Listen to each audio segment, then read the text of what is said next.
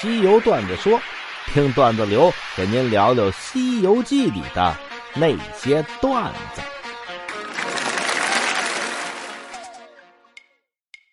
您看呀，这个这几年兴起了一个活动，叫团建，啊，一堆人出去，人家有的公司呢好一点的呢，三亚、西双版纳，啊，还有那个巴厘岛、普吉岛、马尔代夫，啊，这都是好的公司。我听说还有一公司组织去了那哪儿叫什么百慕大三角，后来，呃，好像这公司就没有后来了。我估计这是欠钱准备跑路的，嗯。全公司是同归于尽，不同的公司呢，团建的风格不一样啊。当然，最多的可能还是在周边找一个什么拓展，哎，拓展训练，呃，真人 CS 什么的，也就这个。后来我一度怀疑啊，团建这个概念是这些干拓展的公司给炒起来的。当然了，很多团建也不是特别的成功啊。都是说从团建到团灭，嗯，你想啊，大周末的占用人家休息时间，然后搞所谓的团建，最后就是大伙当猴耍，哄了老板一人开心。所以呢，很多公司从团建最终走向了团灭。当然了，我们公司的团建还是搞得不错的。那会儿呢，看到好多公司都搞团建，我们公司老板呢也说，听说这个有有有个团建呐。你咱咱公司要不然也来了，我说团建来了是来了，咱咱怎么来呀？我们老板就问，那人家公司怎么来的？我说人家就就就找个地儿，人家弄拓展去。他说什么叫拓展呀？我说那就是各种的这个活动嘛，大伙儿在一块儿啊，叫什么团结一心，挑战极限啊，有什么这个弄一绳索啊，爬的齁高的，然后拴一绳蹦下来啊，然后有什么这个。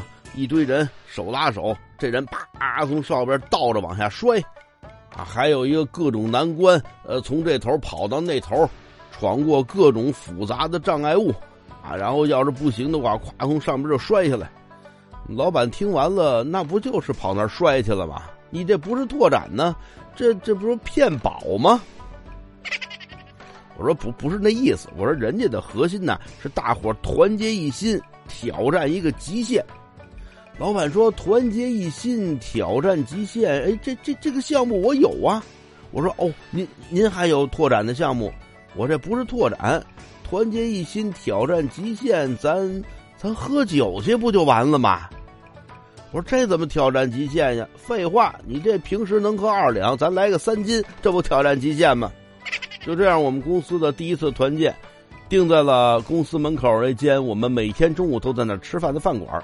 那天的主题呢特别简单，喝酒吃串在一开始呢，老板做了非常热情洋溢的讲话啊，告诉我们说，人家团建都得破冰，咱们呢也破个冰。来，咱们为了这次团建成功，一人先吹一瓶啤的。这就是我们公司团建的破冰。当然，这个破冰效果呢还是非常不错的啊，当时就躺下了俩。平时没这么喝过呀。紧接着团建进入正题啊，第一关呢是羊肉串第二关呢是鸡翅，第三关呢是脆骨，第四关呢是拍黄瓜。